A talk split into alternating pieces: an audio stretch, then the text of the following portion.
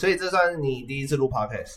对啊，很特别的感觉。对啊，很特别。其实这也是我刚刚前三十分钟才跟你讲的。嗯，对，所以比较让你没有什么准备，没关系，因为我也没准备什么东西啊，我只是单纯想要聊聊天，就是说，对于我们出社会之后，我先聊聊安妮莎好了，诶，她其实是我大学的同班同学，然后也是桃园人的关系，然后我们就是互相都还有一些联系，然后刚好他前一阵子还在当健身教练。然后现在有点算转换跑道了吧？对，应该是这样讲吧。先当老师，然后老师当不下去，就不太当的时候，不是当不下，不想当，也算当不下去，也算当不下去。然后就转换成健身教练。嗯，那健身教练感觉也好像不是自己想做的了，然后又转换了跑道。那现在是在做？你现在在做什么呢？介绍一下。现在是斜杠青年呢、啊。嗯，就是现在主要是早上会去路易莎咖啡，然后就是当兼职，之后中午到下午的时间会去国小当课后老师。对，那目前就是还是有在桃园当自由教练，但是因为自由教练部分就是初期，所以目前是还没有什么起色，所以其实没有说放弃教练这这条路，只是说我觉得。就是还在多尝试，因为毕竟也才刚毕业一年多，然后去年比较像是安稳的，有一个稳定的收入，但是会觉得说，哎、欸，其实当老师这件事情好像也不是自己真的很想做的，就是透过了这一年之后，发现其实这工作好像这个职业不是自己真的想要的。是什么原因啊，让你觉得当老师不是你想要的？哎、欸，但其实那一年就是。说真的，不是我自己在自夸，就是所以就是其实周围的老师，就是虽然说那一年就是过得很精彩，因为我带了班有点状况，但是那一年就是其实身边的人都觉得我带不错，就是有把那那一届的那一那一班的小孩带的还不错。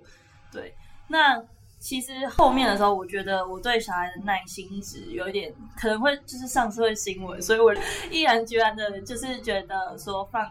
先先把这一个东西放一边，因为我大学的时候修教程，嗯，对，然后只是还没有考过教师检定考这样子。哎，所以是什么状况啊？会让你想要很容易到，就是你刚刚讲的，会就是不太对小朋友那么有耐心的。呃耐心的部分的话，因为其实我们班的小孩状况蛮多的。你是说在台东的时候吗？哎、欸，不是，就是我去年在桃园当代理的导师，四年级的导师。然后那时候就是我们班有就是情绪障碍的，然后就是他会上辅导课那一种，然后再来就是很多个小孩都有点状况。那也有两个资源班的，就是那第一年毕业之后就带了一个三十个小孩的班级，所以。那时候，这样其实算大班嘛？算算三十个人，嗯，以目前的人，以目前少子化来讲，目前来说的话，算是满编啦。对啊，所以其实就是因为之前在台东的话没有带过这么多小孩，然后呢又是第一次上阵当导师，所以又种种加起来，那个班又是状况蛮多的，所以后面就是觉得自己有一点负荷不了，就是那个情绪没有办法。有人抒发，因为毕竟从台东回来，没有什么朋友啊。真的，这个这个我回来之后也有这种感觉啦。对啊，就是以前大学的时候，你可能就是有事就会找朋友讲，可是出社会之后，你就会觉得，嗯，就是有很多事情你也不跟不能跟父母说的时候，你就只能往心里吞。哇，对。所以去年算是蛮有 蛮有收获，但是也是成长很快速的一年。嗯嗯嗯，对，但我不后悔那一年当导师，我还蛮感谢有这个经历，然后让我知道我到底想要什么，嗯、然后想要去尝试看看心里。那你怎么会想要跳脱到去做自由，就是去做教练？嗯，因为我记得你是做某某的健身房嘛，那个杨梅的大型健对某大型健身房的教练。对，那、啊、你怎么会想去做教练？然后再来就你怎么做一做，你会突然觉得好像健身房教练不是你想做的。嗯，那时候其实会想要转换跑道，第一个就是第一个薪水嘛。就是其实其实当老师薪水不低，但是那时候会觉得说，哎、欸，我还年轻，我想要闯闯看，因为你大概就知道说，老师这一辈子如果到退休之后的生活大概就是那样，就日复一日，然后只是每年小孩会换，然后大家都会去拜拜说那一年的小朋友可以乖一点，对，但是你就会觉得说他的他的顶标就是在那，然后你就会看到那些资深老师，就是你未来的日子，就是就是长那样。但是你就会觉得说，我那么年轻，我一辈子都要做这件事情啊，然后或者说我的薪水就是落落在大概那个那个区间而已嘛，就想要挑战自己，所以那时候会想说去找像，因为我们自己也是体育系的，然后如果以薪水来说的话，那时候我就查一零四，然后开始往上看，然后哎，当教练薪水蛮高的，然后又差不多都是挂。五到十五万或五到十万嘛，对，就是他会给你开一个很大的饼，就是但是你知道你自己进去一开始你就就是因为也没有接触过，嗯、对，那我也不像 Leo 是之前在大学的时候就有，就是半工半读做教练的，对对对对对对对，嗯、所以这也算是新手教练部分，那就是因为我们是去就是大型的健身房。那就以业绩为当，嗯、就是以业绩为主啦。对对对，所以你就会觉得说，一个从原本很稳定，然后很很无害的一个环境，然后跳脱到一个，哎，怎么感觉都是在讲钱，然后在讲业绩，嗯，所以冲击很大。业务的生活，对，就是怎么讲？因为你从教育教育者，就是说老师这种行业，嗯、跳脱到半教育类的，就是。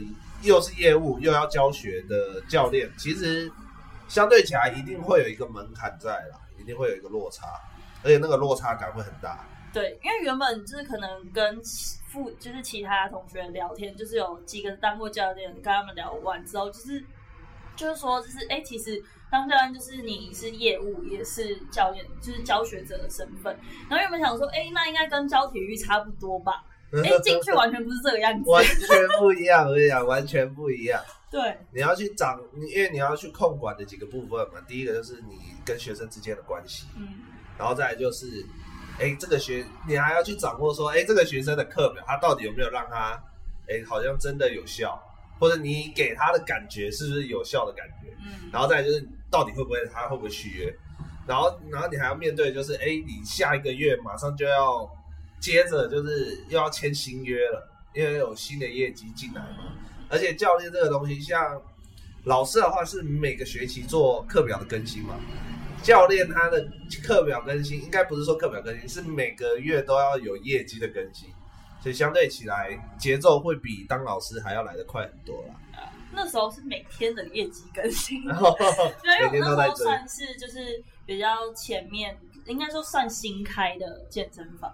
所以那时候业绩也被盯得蛮紧的，然后就是就是因为我后面就觉得说，我发现我好像不是很喜欢一直就是叫人家买课这件事情。嗯，这是很多 就谈钱的事情，很多当教练的门槛就这样，就卡关的地方都在这里了，嗯、就当不下去的地方都在这，就是觉得觉得谈谈钱伤感情啊，但是你不谈钱就没有钱，然后还会被主管削一顿。嗯，对，所以那时候其实才会想说要，就是变成自由教练的部分，就是想说换一个相对来说业绩压力不会被逼得那么紧的一个地方。但是教学的部分，我觉得还是想要继续尝试看看，毕竟都踏入这个领域了。那你说，哎、欸，如果我现在要跳回去当老师，那是不是就是有点打自己脸？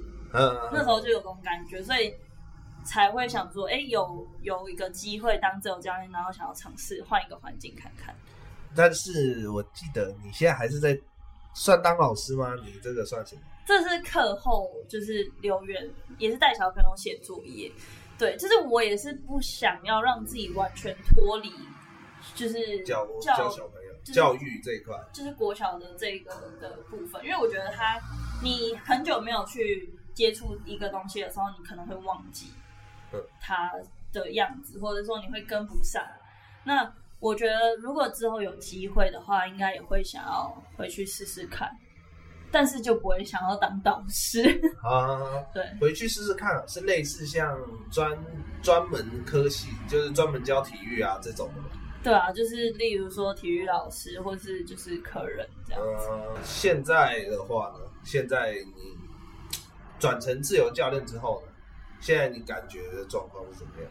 我觉得自由教练跟就是你在大型健身房的教练就是差蛮多的，就是自由教练的话就比较像是你要有一个自我的形象，然后你要去卖你自己，但是大型健身房的话就是你有不断源源不断的人，那你能不能用你自己的魅力把它留住，这才是你的你要需要学的课题。但是如果是自由教练的话，是代表说你要自己去外面找客户。嗯，对，那我觉得这是两个不太一样的地方，对，但是相对来说，就是会有绝对的自由，但是你也需要绝对的自律，对对对，对对。真的，这个这个是真的，当自由教练之后要面对到的东西啦，嗯，就是跟客人约时间啊，你一定要到啊，嗯，那你除了自由教练以外呢，你现在应该身兼多职嘛，刚刚有听到的客服，然后。咖啡咖啡厅，然后现在就是自由教练，对啊。那还有什么？现在就这样。目前目前是这样。那你的时间分配上面有什么状况吗？现在的话，就是会等于说你自己休息的时间，对，因为就是呃，是的话，第一个钱有差嘛，那再来就是时间上面，因为以前的话就是周休二日，然后见红就休，然后每个月固定薪水。就是四号以前就会进来，然后现在的话就是，哎、欸，每个每一个工作的时，可能进来的钱时间又不一样。然后我现在要在台北租房子，就等于说经济压力就是压着你，然后就现实被打脸，就是就是你的现实总是会不像幻想中的那么美好。就是你想说，哎、欸，我可以做那么多事情，然后我可以去斜杠，我可以把自己讲的好像很充实，但是你实际。生活是你在过，你就会觉得哦，其实很累，因为你要每天这样奔波每个地方。对啊，对，对，是没错。嗯，因为像我现在在做器材业务啦，但我一方面其实也也有在做教练，所以在教学这块，真的你就是要把你的时间排得很满，然后有时候公司加班的时候，你就也没办法，就只能老实的去做加班。其实很多时候没办法真的去安排好自己的时间。像我前一阵子才有跟我我的女朋友有聊到这件事，就是说，哎、其实当真的做业务的时候，觉得哎、我的上班时间好像很固定，但其实当你真的遇到一些突发状况，或者是你今天真的上完这个班的时候，你会觉得哦，好累哦，真的是很累，啊啊，要做接下来多的一些事情，你就会觉得说，哦，我想要放松自己，就等于说你其实完全没办法充实到自己啊。因为真正的充实，其实我们感觉像是充实的东西，但是另外一方面，其实只是单纯是被这个现实社会压着的而已啦。这种感觉就是所谓的社畜嘛。对对对对，就类似这种感觉啦。就是你真的想充实的时候，你会发现说，哇，你没有那个余力想想要真的去做。当然，有一方面也是觉得说，哦，这可能是借口。嗯。因为有些成功的人，他们就是在这种压力下，就是不断的可以去增进自己。对啊，所以。我觉得这也是我们出社会之后遇到的一些状况。但我觉得这就可以让我想到，就是我们大学毕业之前，就是对出社会会有很多的想象，然后就会幻想很美好，就是会觉得说，哦，我以后可以做什么什么，然后我以后可以成功啊，什么什么。可是你就不知道你所谓的成功到底是什么？就是可能我们以前就会想要修师资啊，或者修什么。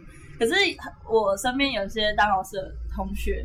他们真的当老师，他们真的考上正式，然后考到学校之后呢，他们没有比较开心，对吧？反而想离职，对吧？其实都是这样啊。而且就是刚刚 Leo 你有讲到说，就是因为我们现在已经是准社畜了嘛，嗯、就是不要再说自己是大学毕业生，就是准社，不是准社畜，是已经社畜，已经是社畜了。对，是社畜的身份的时候，你就是第一个，我们刚刚说被时间压迫，然后再来就是钱会压着你，所以其实。你就会哦，可能以前就是大学的时候，可能你没有在上课，或者是你休假的时间你很多，像大四很闲嘛，你就可以做很多自己喜欢做的事情，或者你去发展你的兴趣。但是你现在社就是社畜，回到回到家的时候，就只想躺在沙发上追剧，或是甚至去吃顿好吃的犒赏自己。然后呢，年复一年，可能第一年、第二年还会想说，哦，我是不是应该要去学个什么？学点东西啊，然后或者会帮自己报名个什么课？结果呢，过了两三年之后呢，就是那些钱都丢到水里面。对，你真的去付出行动的人真的很少。其实你讲到这一点，我就突然想到，我在去年的时候，其实我还有买一个线上课程，我还买了一个什么股票的线上课，嗯，然后结果我只看了差不多三分之一集吧，我到现在还没看完。真的，实际要真的去做学习这一块，真的是要很有毅力的。然后再就是说，要明确知道自己要什么。嗯，所以在回想大学还在大学的时候，你那时候会有想过说，你现在会是成为这样斜杠的社畜吗？也不要讲社畜啊，就是斜杠的社会人。完全没想过，这完全不是我自己想象的生活。因为我大学的时候是一心想当老师，然后呢就很有憧憬，对，超级有憧憬，然后就第一年就被直接被打垮，跌到谷底，然后就开始想各种可以逃脱的 方法。对，所以我觉得其实，嗯，不用去想说一定，就是因为现在大学生一定会想说我未未来一定是怎样，或是很肯定。那我觉得很多事情就是你去尝试才知道那是不是适合你，或是那是不是你自己想要的。对对对，对，就是去做。但是我做完之后呢，就会知道说，哦，那不是你想要的东西。对，真的要实际做了才知道。像你也是当了老师之后才知道说，哇，那个跟你一开始想的好像完全不一样。嗯。而且以前在，我也修过教程啊，虽然我没有实际进班里面过，但是。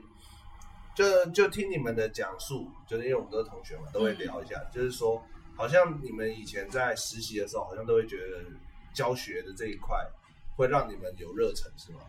以前是因为因为我们就是在老师旁边，啊、就是班级的最后面，然后看到小朋友，就是觉得哇，老师教的很好，然后就觉得哇，就是对，就是以后我想要变成这样的老师。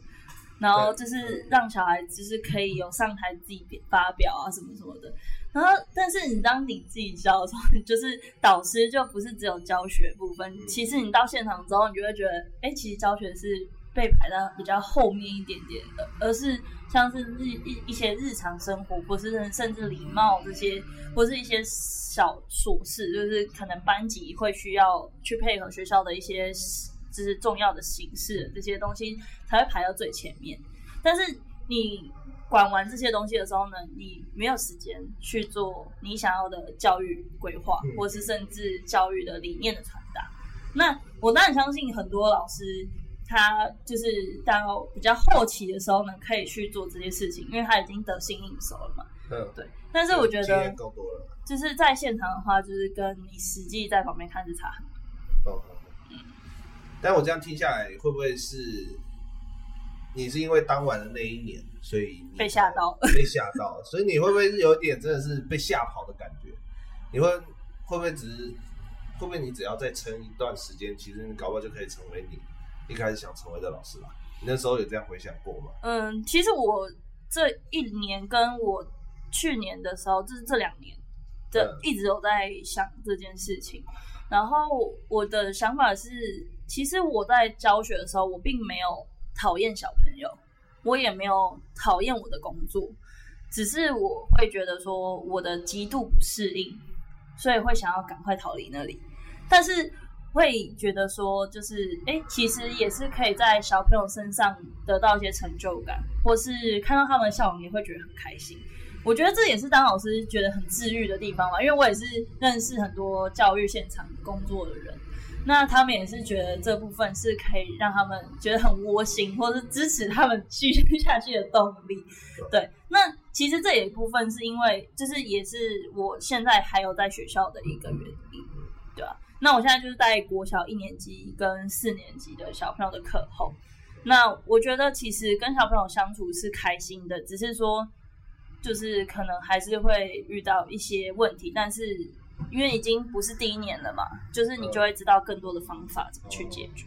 那我问你，对于教学现场的话，你觉得最有就是对你来说最有冲击力的一个一件事是什么？就是可能给给你的该怎么说啊？就是你回想起来，你对那个印象是最最多的一件事。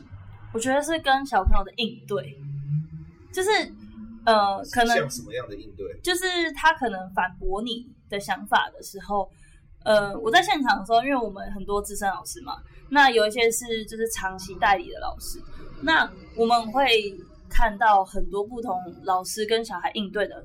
的状态状态，那大部分我我我我之前看过的啊，就大部分老师就是会权威式的教育，就是我说什么就是什么，你不要讲话，嗯、然后就是你听我讲就好了，或是你不要意见那么多。但是当我比较嗯老一点的老师会这样吧？对，但是当如果学生太多意见的时候，或是当你时间不够的时候，你有时候会需要这样，可是。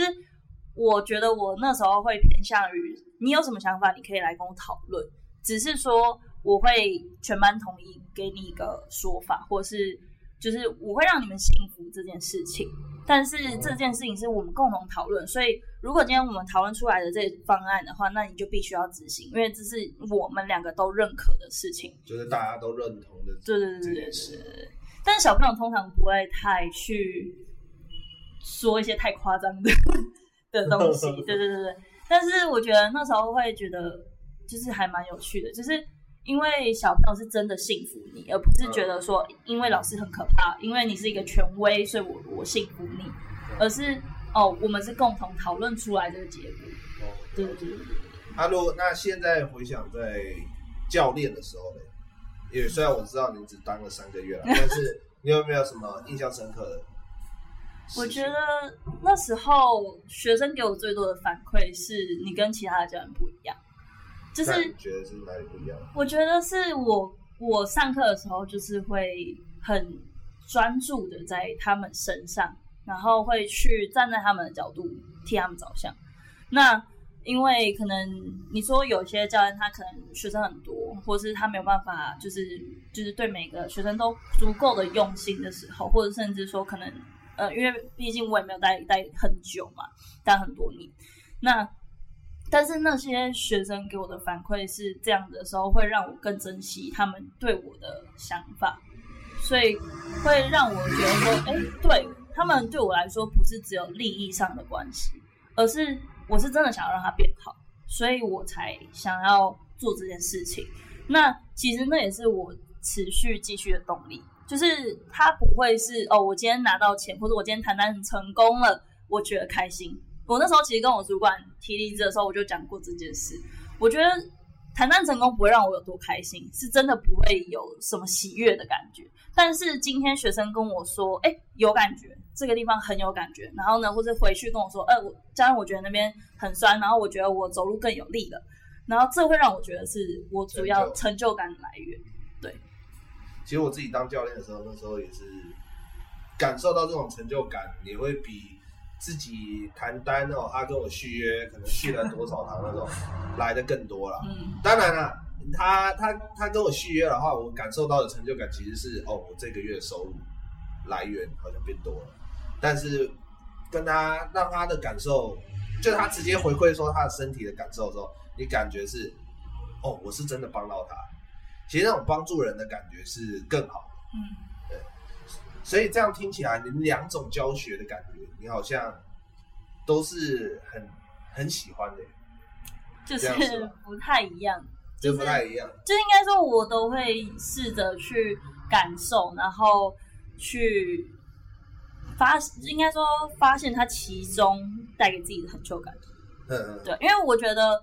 我为什么会尝试这么多？是因为我想要知道什么东什么工作是让我做起来是我不是说最适合，而是我今天会让我觉得有成就感，会有动力想要继续做下去，而不是今天我只是为了钱而去做这件事情。嗯、对，了解了解。所以在这两种教学的工作当中，你目前都还是选择就是两者并行嘛？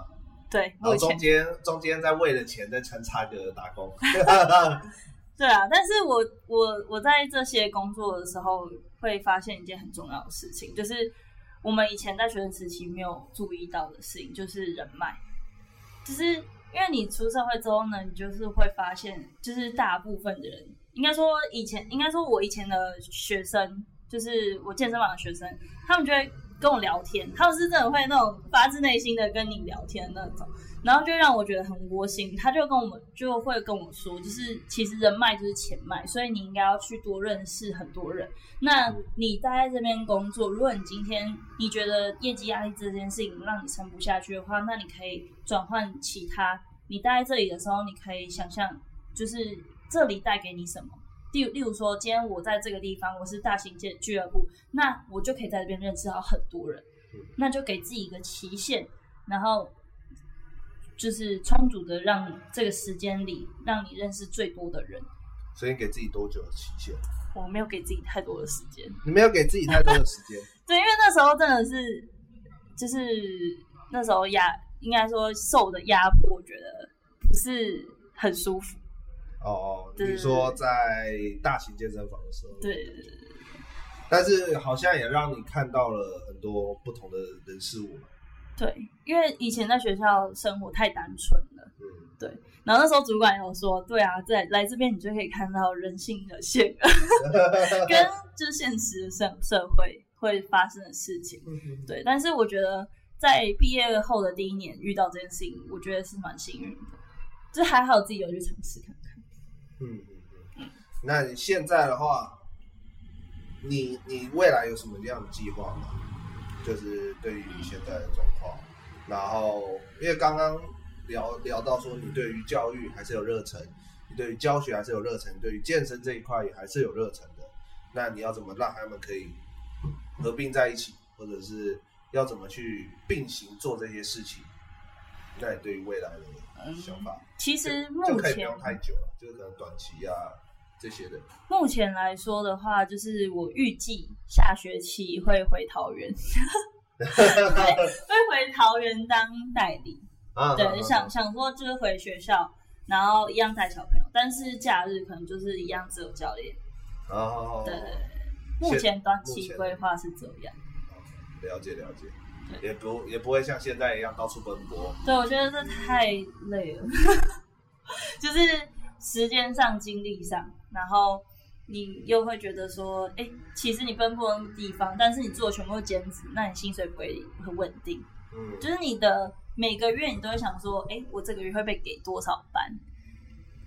对。哦，了解了解了解。嗯。那现在现在的感觉就是说，目前你对于未来的想法可能偏向于回到教育界。这样子、嗯、比较保守一点，比较保守一点，这样，对啊，这样也比较不会那么累，因为常常其实有看到你的限动，对，对于出社会之后的一些感触，你好像蛮深的，对，抒抒发的蛮深的啦，尤其是在台北那种地方，对啊，因为我是在台北算大安区，嗯，然后就是也可以看到那边的人，就是跟桃园的差很多。怎么怎么讲？可以稍微了解一下，因为我是没有在台北那边工作过。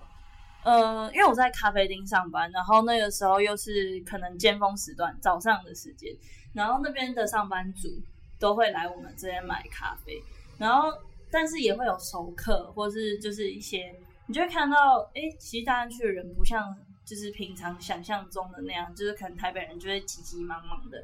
没有哎、大家都很从容的感觉。但是我觉得从容的点不是因为，不是因为他就是很有钱或怎样，而是他就是知道自己今天要做什么，而不是今天就是哦我上班然后就是急急忙忙的赶去公司什么的，而是他对于每件事情都很有规划。例如说，我知道我几点要去做什么事情，我知我知道我今天要怎么去规划我的时间。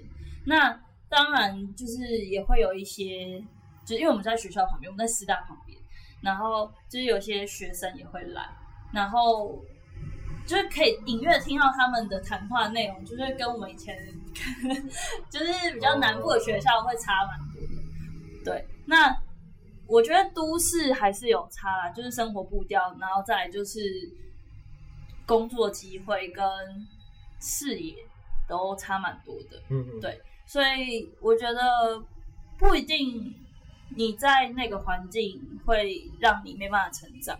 嗯，就是你去很多地方，但是你不要往回走就好。就是应该我的意思是说，今天你可以去很多地方去认识很多人，但是那些地方是可以让你往更高的地方走，而不是倒退步。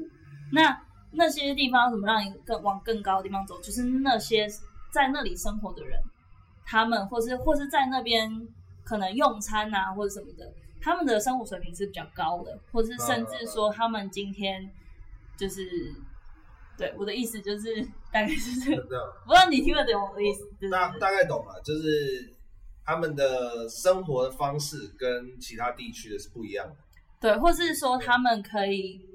给你的想法，或者激荡出你有是谁给你的想法？类似客人吗？还是老板？还是什么？我觉得我从大学打工到现在，我说打工嘛，对，有有时候是有有些是正职，有些是打工。然后我很喜欢跟我的长辈聊天，就是那时候大学的时候，其实就有发现，哎，我的同事大我十几二十岁的都有。那我我那时候大学的时候，其实就感觉到，那时候跟那些姐姐们聊天，或是甚至哥哥们聊天的时候，会跟我平常在跟我同学诉苦的时候，他们给我的反馈会是很不一样的，或是他们看待事情的时候，或是事情的角度的时候，他会给你不一样的想法。然后有时候你就不会去纠结这些事情，因为可能这些事情他们都已经经历过，或是他们看待事情的角度的时候，不会像我们以前就是只有一个线这样子。就是很钻牛角尖的去看到这个点，然后把它放大。但是他们可能已经经历过，他们就知道这其实没有什么，然后他就会给你一些想法，你就会就会放下。对，其实就有点像我现在在公司啊，因为以前我们是我是只做教练嘛，这个工作，然后等我跳脱出来，哎，去做业务的时候，真的会感受到说，哎，在商业上面，你在做某些决策或者做一些生意的时候。其实有些客户他们做的一些东西，然后可能你会觉得很不理解，就为什么要我做这些？但是以主管啊，或是以老板的角度，他就会觉得说，哎，这其实没什么，嗯，就是你你你可以用别的想法去做，对。所以有时候其实跳脱出来，就跳脱某一项你很擅长的事情之后，其实你可以看到很多东西，就是看到不同的角度，然后不同的人事物，然后可以给你更多的想法。其实我觉得这是不错的啦。那你对于台北，在台北工作的话，印象最深刻的东西是什么？就是给你印象最深的是什么样的人啊，或者是什么样的对话这样子？我觉得，呃，因为我有些南部的同学，然后那时候大学的时候，我们都在讨论说，台北跟南部，就是北部跟南部有差，就是他们就就有些人会对于。北部人都会有一些奇怪的想法，就是觉得大家都很傲慢，就是很就有自以为是，或者自己以为自己是天龙人这样。但其实完全不是，就是我反而会觉得他们很有礼貌。就是啊，例如说举举举例来说好了，就是呃买咖啡这件事情，今天他会就是他会很客气的跟你说，哎。那个妹妹，不好意思，你是不是这样那样？就是他的语气不会像是我们以为，我们可能会觉得说，哎、欸，你就是怎样怎样或者什么的，就是他会很客气的去询问你，或者是会跟你说，哎、欸，没关系啊，那下次注意就好了。就我觉得在态度上面就会差很多。但是我不是说南部人怎么样，但不会站南北，没有。但是我是觉得说，大家对于就是北部人会有一些误解。嗯，对对对，就是会觉得他们比较势利啊什么的。对对对对对，其实不一定啊。对，但嗯，我我觉得是大家都在不同的生活圈，就是生活圈不同而已。哦，对。其实我觉得是不是因为你待的地区是大安区的关系啊？什么意思？没有啊，就是大安区，我之前有去查过大安区的房价啊，跟他们的一些。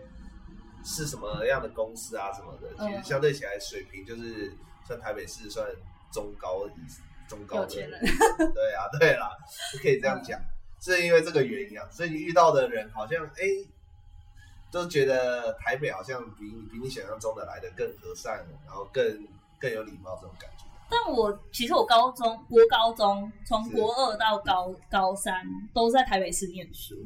嗯，所以其实我觉得还好，还好，对对对对，哦、因为我我本身是桃园人，嗯，所以我应该可以说我自己北部人，就是会觉得说其实没有什么差啦，只是说呃，我觉得你说台北人或者是说大安区的人特别的和善嘛，我觉得可能我遇到的人大部分是吧，因为我之前也是在文山区念书，就是在那附近而已，嗯、对吧？所以你都是在那个地区嘛？呃，差不多。总结来讲，因为你都是在那个地区。因为我听到了有一些好像他们可能在新北啊这些的，嗯，可能的感感觉起来好像也不一定都会遇到像你遇到的一些这样的人。我觉得一定会有差，就是就连在同一个城市里面，它都会有一些差距了。嗯，那我觉得就是你怎么去看待这些你遇到的事情跟状况，那。我们就去吸收那些好的能量就好了，因为其实有时候你遇到那些不好的事情或是不好的能量的人的时候，你会被他感染，没错。但是我从我的经验来说，我会发现你越被那些事情关注的时候，或是你越关注这些事情的时候，你反而会变成那样的人。但是你接触更多高频率的人的时候呢，你会。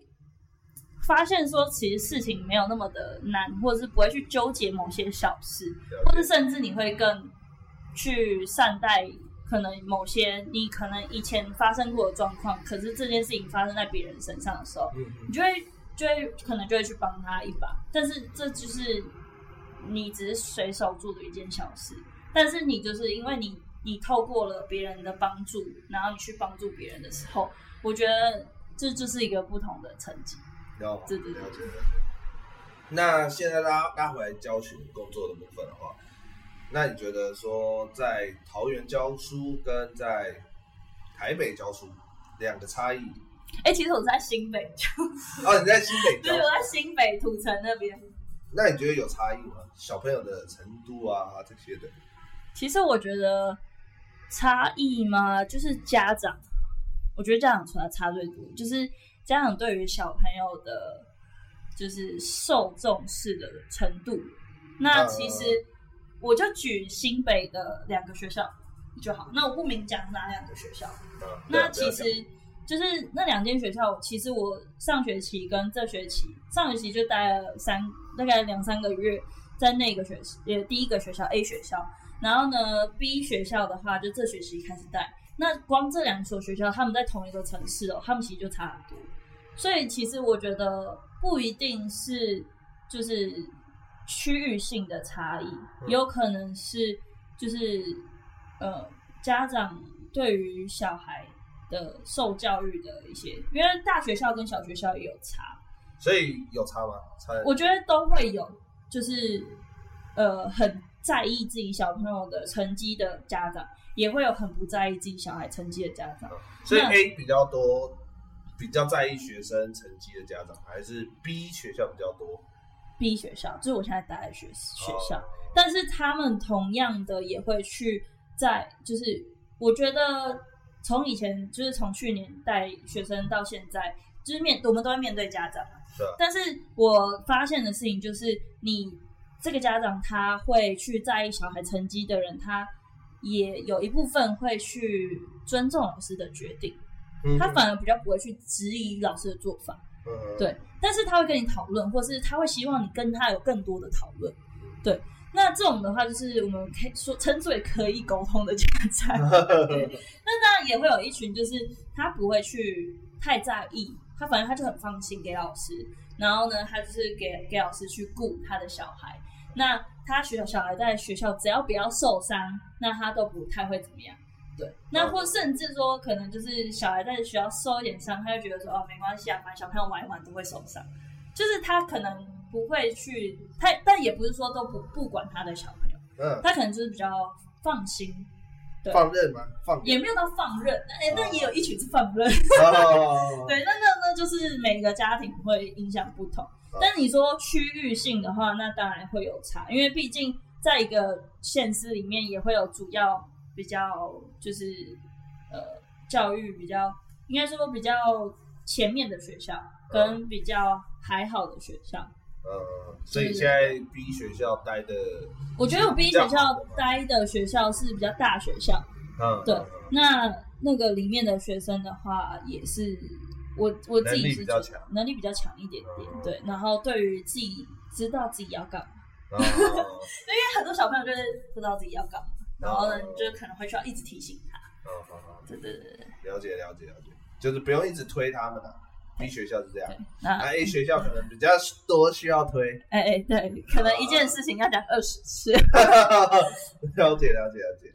好，那最后做一个总结好了。对于这些就是目前经历到的这些事情的话，你对于未来的话，你要有什么样的想法？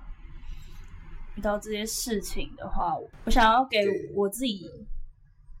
一一一段一段话，好了，就是就是，即使你现在可能在人生中的低谷，那我也不知道未来会不会更低，但是我 想现在应该已经是最低了。对，那你要相信自己会越来越好。那我觉得只要你不要放弃自己，就不会有人放弃你。那你也不用急着去证明给谁看，或是甚至给所有人看你有多好，或是多成功。因为你自己现在是什么样子，你自己最清楚。那你知道你现在在什么样的期间，或是你现在在什么样的进程，那就好了，不用去跟谁比较，因为这个人生是你自己的。那我觉得我每次在跟别人讲话，也算是在对自己讲话，就是帮自己加油打气。对，然后，但是你也要有警觉性，不是说把这些事情想得多美好，而是你要知道自己在干嘛。而不是一年一年或者一个月一个月一天一天就这样过了，所以我现在就在练习，就是写目标，就是我们可能年度目标、半年目标。我去年是只有写了年年度目标，那大概完成了一半。然后我今年我是写年度目标跟半年的目标。我想说，我把目标把它分化再短一点点，对，那就是慢慢的去执行。会了。就是这样会比较好，去利于你去追踪自己的状态大概是怎么样。对对对，所以但我也觉得说，就是身边的人蛮重要的。就是如果今天你身边的人都是一些很负能量的或比较低频的人的话，你可能要想一下，你要不要再继续跟这些人相处，因为他可能会拉低你的频率。然后可以的话，就是试着让自己去跟那些会让你比较开心的人相处。那也会让你比较乐观一点，就不会一直想一些悲观的事情。OK，嗯，我觉得你刚刚讲的有一段，我觉得还不错，就是说不要跟负能量的人在一起，这这个是事实。因为负能量多的人，真的会，你你你你会一直吸收他的想法，然后然后会会想要给他一些回馈嘛。啊，你也给不出什么回馈，因为你你好像不管讲什么，他他都会往坏的去想。嗯嗯，对，所以我觉得这这一段是真的真的要去注意啊，就是不管你未来碰到的人是什么。那很感谢 Anissa 今天来跟我聊这个 临时的 Podcast。那希望未来大家都可以继续加油啊，不管是教练的路上，或者是当老师的路上，好，双方都可以一起加油。好，好谢谢，那今天到这里，OK，拜拜，拜拜。